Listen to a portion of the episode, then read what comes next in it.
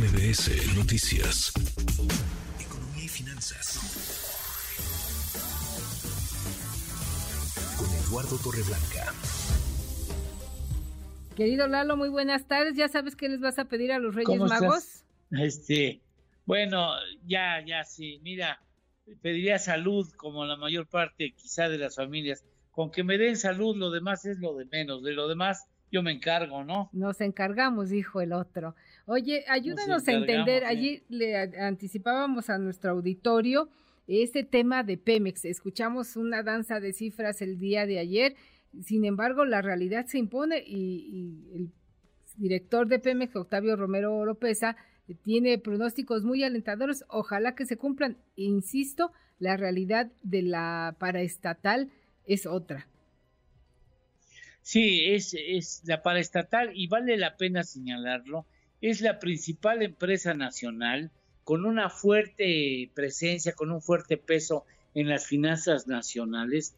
Eh, la situación tan delicada por la que atraviesa Pemex en el terreno financiero no es responsabilidad exclusiva del presidente de la República ni de su gobierno. Se ha venido abusando sistemáticamente de la empresa antes paraestatal, hoy productiva del Estado, y hoy se encuentra en situaciones que, a pesar de la enorme voluntad del gobierno por sacarla adelante, no lo han podido, no han podido mejorar de manera muy importante porque la situación ya es muy avanzada, el deterioro en Pemex. ¿Tiene salida? Sí, sí tiene salida, pero y tendrá que ser aplicado en terrenos. Por lo pronto, pues se toca el asunto de la autosuficiencia energética, es decir, la capacidad de que esa empresa produzca las gasolinas, los combustibles que está exigiendo nuestra economía diariamente. Estamos hablando de un cargo de 900 mil barriles por día.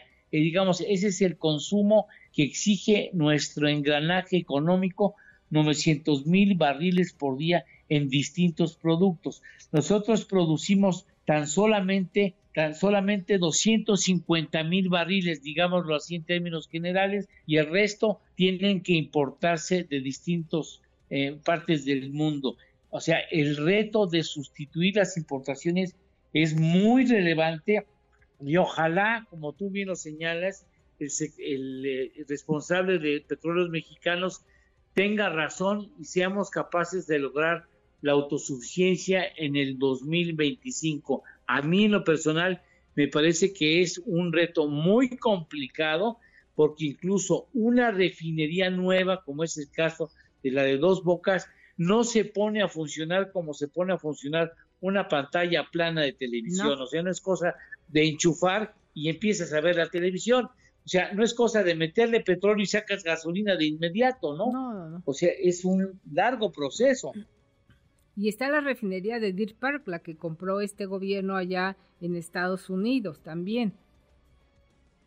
Sí, y aún así, aún así, México estaría sufriendo para producir los combustibles que necesitamos. Para que Dos Bocas llegue a su nivel ideal en producción, pasarán muchísimos meses, mucho más que 12 meses. El simple hecho de dejarla más o menos hay, problemas con la comunicación ahí. Y retomaremos de nueva cuenta con Eduardo Torreblanca para terminar este tema. Que como... Esos niveles ah, ah, estamos, estamos en este proceso. Tenemos problemas con la comunicación, Eduardo. Vamos a retomar contigo. Permítenos un momento. Seguiremos atendiendo este tema que le comentábamos de los escenarios para Pemex en 2024.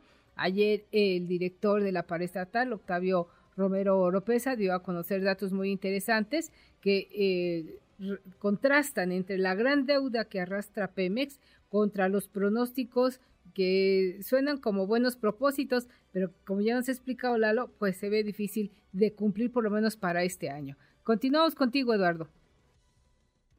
Pues sí, efectivamente, a mí me parece que eh, va a ser muy complicado cuando una refinería nueva se pone a trabajar tardan muchos meses en llegar a afinar los procesos. Es una maquinaria complejísima, muy compleja, no se obtiene el producto de inmediato, hay que hacer ajustes y no es que no haya talento en México, en, en México hay mucho talento, pero son procesos que por sí mismo exigen de mucho tiempo para poder afinar una maquinaria tan compleja como se trata de una refinería. Yo ojalá tenga razón el director de Pemex en afirmar que a partir del 2025 seríamos autosuficientes.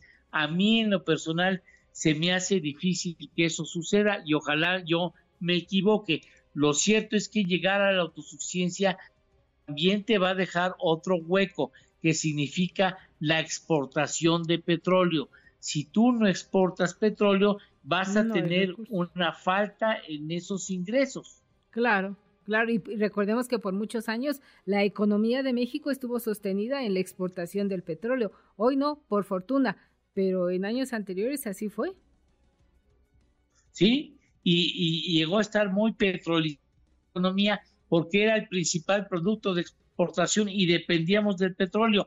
Ahora, aunque no nuestra economía no está basada en la venta del petróleo, de todas maneras es juega un papel relevante en digamos en los planteamientos estratégicos de exportación de, la economía mexicana, ¿no? Y no hay que perder de vista que la tendencia a nivel mundial es ir dejando justo el consumo de estos productos eh, como la gasolina, como otros que son tienen su origen en, la cuestión de los de los fósiles y del petróleo, ¿no? También eso. Sí, exactamente. la, la, tendencia ahora es hacia las energías verdes, a dejar de usar estos combustibles tan contaminantes para el planeta. En fin, Lalo, te agradezco mucho que nos hayas ayudado a entender esta danza de cifras que se dio a conocer el día de ayer. Y cuéntanos qué postrecito nos tienes ese Día de Reyes, que sea un postre agradable, por favor. Pues mira, este no es un eh, postre que sea muy dulce, pero sirve para entender la problemática de petróleos mexicanos. Eh, durante la administración de Enrique Peña Nieto, Pemex se endeudó en un nivel de 48.400 millones de dólares y durante la presidencia que encabezó Felipe Calderón en 1.300 millones de dólares. Recuerden ustedes que cuando llega el presidente AMLO, eh, la deuda era de 129 mil millones de dólares y ahora es de 107 mil millones de dólares, que aún representa para Pemex ser la petrolera más endeudada en el mundo un postre amargo para Pemex, lamentablemente. Muchas gracias, querido Lalo, que tengas una buena tarde y noche de Reyes. Pórtate bien. Sí, me voy a portar bien en lo que resta, a ver si en esas, en ese caso premio. Ojalá que así sea. Ya nos contarás el próximo lunes. Buena tarde y buen fin de semana. Gracias, Illa. Buen fin de semana a todos. Gracias. Redes sociales para que siga en contacto: Twitter, Facebook y TikTok. M. López San Martín.